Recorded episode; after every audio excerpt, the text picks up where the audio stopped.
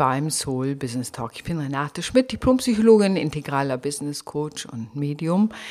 Und heute soll es darum gehen, wie du mit deiner Persönlichkeit deinen Erfolg verhinderst, wie du dein Unternehmen auch ruinieren kannst, wenn deine Persönlichkeit dir zur eigenen, vielleicht auch unbewussten Blockade wird.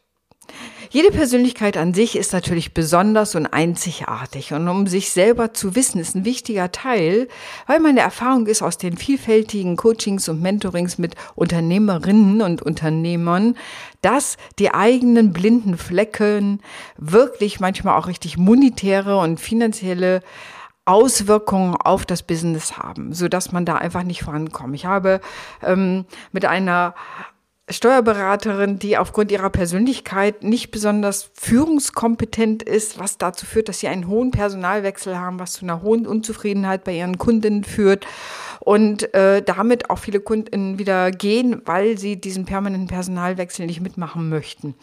Und so gibt es viele Gründe, wo du, wenn du dir selber nicht bewusst bist, wo deine blinden Flecken sind, tatsächlich auch Erfolg und Umsatz und Zufriedenheit äh, in deinem Business verhindern kannst.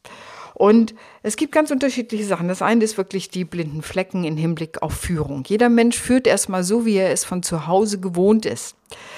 Spätestens, wenn du mehr als drei Mitarbeitende hast, funktioniert das aber nicht mehr. Das heißt, du musst dir wirklich Führungskompetenz ran schaffen durch Fortbildung und so weiter. Leider machen das nicht viele. Das heißt also, sich selber äh, zu kennen, Führungsmechanismen zu kennen, sich selber auch gut zu führen, weil deine Mitarbeitenden orientieren sich auch an dir, wie du dich führst. Und wenn du 14 Stunden am Tag arbeitest, werden sie implizit denken, sie müssten das auch. Und wie du arbeitest, werden sie sich auf einer Ebene abgucken.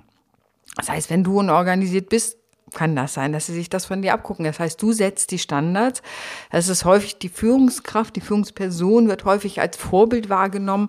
Und je nachdem, wie du als Vorbild bist, reagieren deine Mitarbeitenden darauf. Wenn du also nicht gelernt hast zu führen oder aus einem Führungsstil zu Hause kommt, der eher lässig fair ist, dann wird das nicht lange gut gehen. Und wenn du zu sehr kontrollierst, ähm, wird es auch auf Dauer nicht gut gehen, weil du damit dein Personal nicht entwickelst. Also du siehst schon, es gibt mehrere unterschiedliche Stellen, ähm, wo du Fehler machen kannst und damit letztendlich sowohl intern, was die Teamentwicklung angeht, deine Unternehmensentwicklung angeht, als auch extern zu deinen Kunden tatsächlich viele Probleme haben kannst, die Erfolg verhindern und damit deinen Umsatz deutlich minimieren. Das andere ist, sich immer wieder klar zu machen, niemand ist eine Insel. Das heißt, Netzwerk ist key, wie es so schön auf Neudeutsch heißt. Das heißt, wenn du kein gutes Netzwerk hast, hm, da muss man gucken. Das heißt, ein guter Austausch, ein gutes unterstützendes Netzwerk, das sich wirklich weiterbringt, sich das aufzubauen. Ich kenne jemanden, der jemanden kennt, also auch für Probleme, die man hat oder zum Austausch, zum kollegialen Austausch, auch um zu wachsen, um voranzukommen, ist auch ein Schlüssel des Erfolgs. Egal, ob du jetzt selbstständig bist oder angestellt bist, auch im Angestelltenverhältnis ist natürlich Netzwerk das A und O. Und man sagt, man kann nicht nur gute Arbeit machen, man muss auch die Politik des Unternehmens verstehen. Und da gehört Netzwerken einfach dazu. Da braucht es manchmal kommunikative Skills zu, da äh, muss Smalltalk gelernt sein, da musst du gucken, wie netzwerke ich richtig. Denn Netzwerk heißt nicht viele Leute zu kennen, sondern sie zu kennen und diese Kontakte auch zu pflegen und ein bisschen Hintergrundwissen zu haben und wirklich an den Menschen interessiert zu sein. So entsteht wirklich ein Netzwerk und nicht nur ein Austausch von Visitenkarten. Und ich kann dir sagen, selbst in meinem beruflichen Leben, wie viel unzählige Visitenkarten habe ich gemacht und immer wenn man dann hinterher Kontakt aufgenommen habe, da war eigentlich oft das Interesse gar nicht da oder die Menschen haben dir die nur gegeben, weil es aus reiner Selbstdarstellung war. So funktioniert Netzwerk heute nicht mehr, zu sagen, guck mal, wie toll ich bin, deswegen gebe ich mir, gebe ich dir sozusagen meine Karte, äh, sondern Netzwerk ist heute wirklich ein Geben und Nehmen, zu gucken, wer kennt wen, wer mag wen, wer vertraut wem, wer kann wen weiterempfehlen oder eben auch, wen kann ich weiterempfehlen. Ich habe immer wieder Leute, die ich selber gerne weiterempfehle, weil ich einfach sehr gute Erfahrungen gemacht habe in der Zusammenarbeit, weil ich denke, die Kompetenz stimmt, denn das fällt ja auch auf mich zurück, wenn ich weiterempfehle und jemand anders bietet schlechte Qualität, das fällt auch wieder auf mich zurück. Deswegen wähle ich mir sehr wohl aus, was ich da mache und trotzdem liebe ich mein Netzwerk, weil ich immer irgendjemanden kenne, der irgendwas kann kann, was ich vielleicht nicht abdecken kann, aber was meine Kundin braucht. Also das ist ein ganz wichtiger Teil. Ein weiterer Teil ist das Thema Selbstführung. Und zwar das Thema, wie gehe ich eigentlich mit mir selber um? Wie bleibe ich in Balance? Also man sagt so die Lebensbereiche, eine sinnvolle Arbeit, Hobby oder alles, was ich in der Freizeit mache, eine Gesundheit und dann die ganzen sozialen Kontakte. Wenn diese vier Aspekte so in Balance sind ähm, und gut ausgewogen sind, dann spricht man von einem balancierten Leben. Ich selber halte von dem Begriff Work-Life-Balance ja nichts, weil ich denke, man lebt ja auf der Arbeit schließlich auch. Und von daher ähm, ist es mir, dieses auszubalancieren. Habe ich Interessen, die anders ist? Man sagt immer, ein Hobby ist etwas, was nichts mit der Arbeit zu tun hat. Das heißt, wenn ich den ganzen Tag am Rechner sitze, sollte ich, wenn es geht, nicht abends wieder ein Hobby haben, was am Rechner stattfindet, sondern vielleicht was anderes. Also andere Lebenswelten erkunden, sehen, was es sonst noch so gibt auf der Welt und sich damit zu beschäftigen, schafft einfach auch einen mentalen Ausgleich. Denn je mehr wir Wissensarbeiterinnen werden, desto mehr ist dieser auch mentale Ausgleich was ganz Entscheidendes, äh, den wir machen müssen, um auch leistungsfähig zu sein. Wenn wir also unsere Selbstführung vernachlässigen, hat das auch Auswirkungen auf unser Business. Wir machen mehr Fehler, wir sind unkonzentrierter, wir müssen immer länger arbeiten, um überhaupt die Arbeit zu schaffen. Wir sind ermüdet, wir werden vielleicht, wenn wir Führungskräfte sind, gereizter.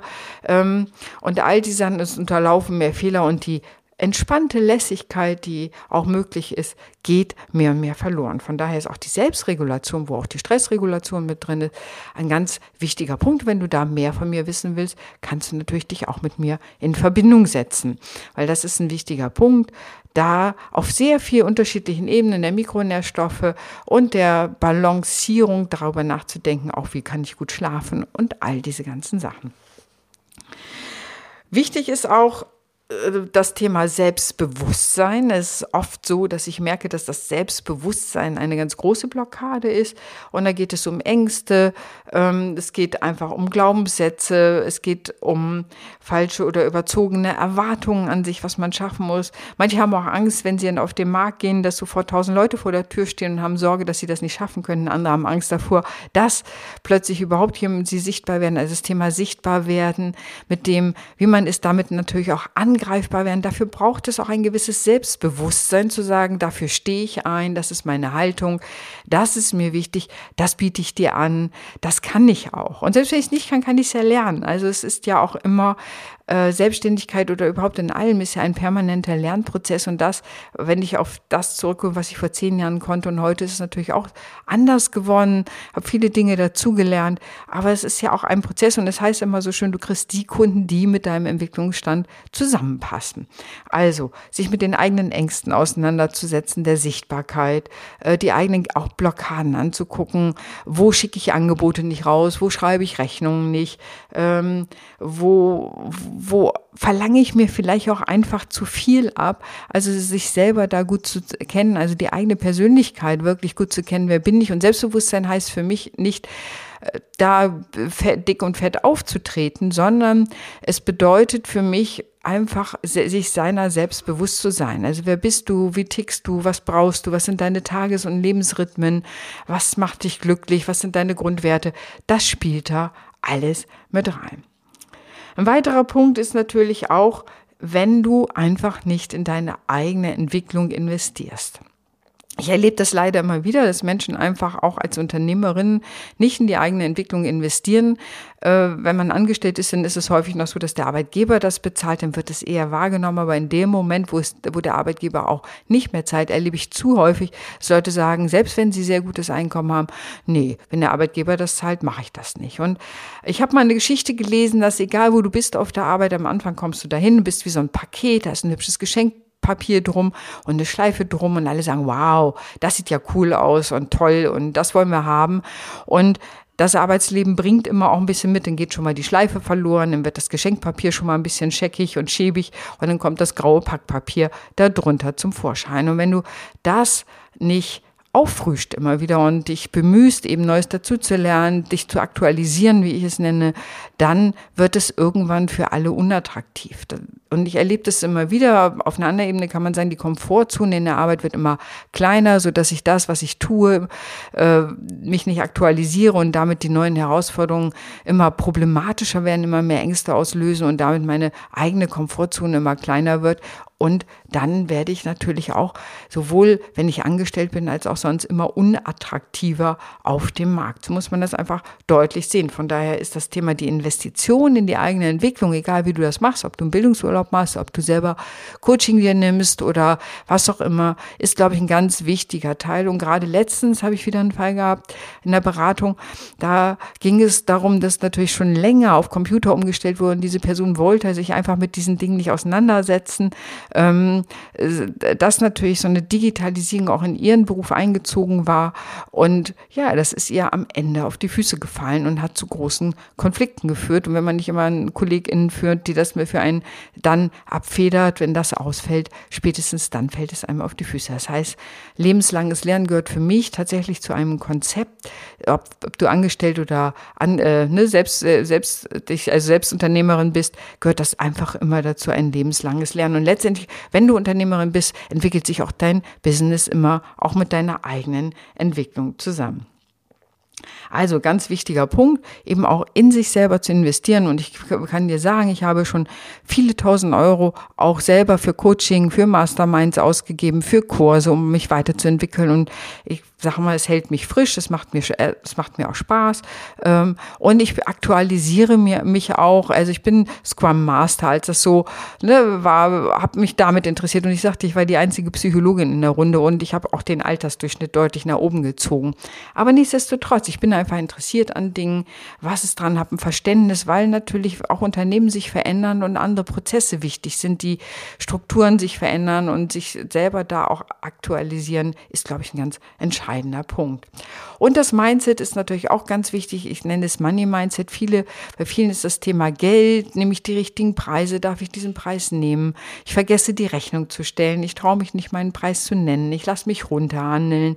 Oder ich kann mit Geld nicht umgehen. Wenn, selbst wenn ich Umsatz habe, gebe ich es wieder auf. Oder die Glaubenssätze, die verinnerlichten Glaubenssätze, es darf nur zum Nötigsten reichen. Oder es muss am Ende des Monats, ne, ist das Konto wieder plus minus null. Die Fehlinvestitionen werden gemacht. Also das Thema Geld, Umgang mit Geld ähm, ist ein ganz wichtiger Teil. Und das ist nicht nur Mindset-Geschichte, sondern wirklich auch ein ganz faktisches Wissen. Wie gehe ich mit Geld um? Wie lasse ich Geld für mich arbeiten? Wie baue ich Nebenströme auf? Also wie komme ich raus aus der Zeit gegen Geldfalle? Das sind alles wesentliche Themen Umgang mit Geld. Wie investiere ich richtig? Wie schaffe ich mir Sicherheiten auch? Was sind Sicherheiten, die ich mir schaffen kann? Und da muss ich mich natürlich auch informieren. Das gehört aus meiner Sicht alles zu einer Entwicklung dabei. Und wenn ich das nicht mache, ja, dann äh, können, passieren mir eben Dinge, wenn ich mich, mich damit nicht auseinandersetze, dann behindere ich mich im Grunde oder blockiere mich selbst in meinem Business, in den Möglichkeiten, die daran liegen. Und selbst wenn man es nicht selber kann, dann ist es immer gut, sich ein Team aufzubauen, das sich darum kümmert, wo Expertinnen, kann sich auch Expertinnen hinzuzuziehen ziehen und gucken, dass die eine unterstützen in der eigenen Entwicklung. Und ich glaube, das sind, das sind so einige Punkte, also nochmal zusammengefasst, die eigenen blinden Flecken hinzugucken, dann das Netzwerk aufzubauen, das Thema Geld, äh, Umgang mit Geld wirklich im Auge zu behalten und da auch die unbewussten Einstellungen zu überprüfen, dann die Unkenntnis, ne, äh, alles aus sich, also auch sowas wie die Unkenntnis aus sich alles gebären zu wollen. Also keine Beratung oder Coaching zu nutzen. Man kann nicht alles wissen. Die Wissensgesellschaft war im letzten Jahrhundert. Jetzt haben wir einfach eine andere, jetzt haben wir eine Informationsgesellschaft, die wir, wo, wo wir lernen müssen, wo wir uns Informationen herkönnen, aber wir können gar nicht mehr alles wissen. Und am Ende können wir das auch googeln oder brauchen dann eben auch Experten. Ja, also, und das Selbstbewusstsein, das eigene Bewusstsein über sich selbst, wie ticke ich eigentlich, was brauche ich, was sind meine Lebensrhythmen, was ist mir überhaupt wichtig. Ähm, und da eben auch sich klar zu sein, je mehr ich mich besser, ich mich kenne, desto besser kann ich führen, desto besser kann ich agil bleiben in meinem Unternehmen, mit meinem Unternehmen, auch bereit sein für die Zukunft, je nachdem, was kommen wird, sehr beweglich zu bleiben, nicht festgefahren zu sein. Und dafür ist natürlich wichtig, auch sich immer wieder Expertinnen an die Seite zu holen. Manche kommen zu mir nach Heiligenhafen an die Ostsee und wir arbeiten ein verlängertes Wochenende zusammen, also so ganz verdichtet und intensiv. Das macht immer total viel Spaß. Äh, das Retreat am Meer, wenn du da mehr Interesse hast. Äh, ich schicke den Link einfach mal in die Show Notes.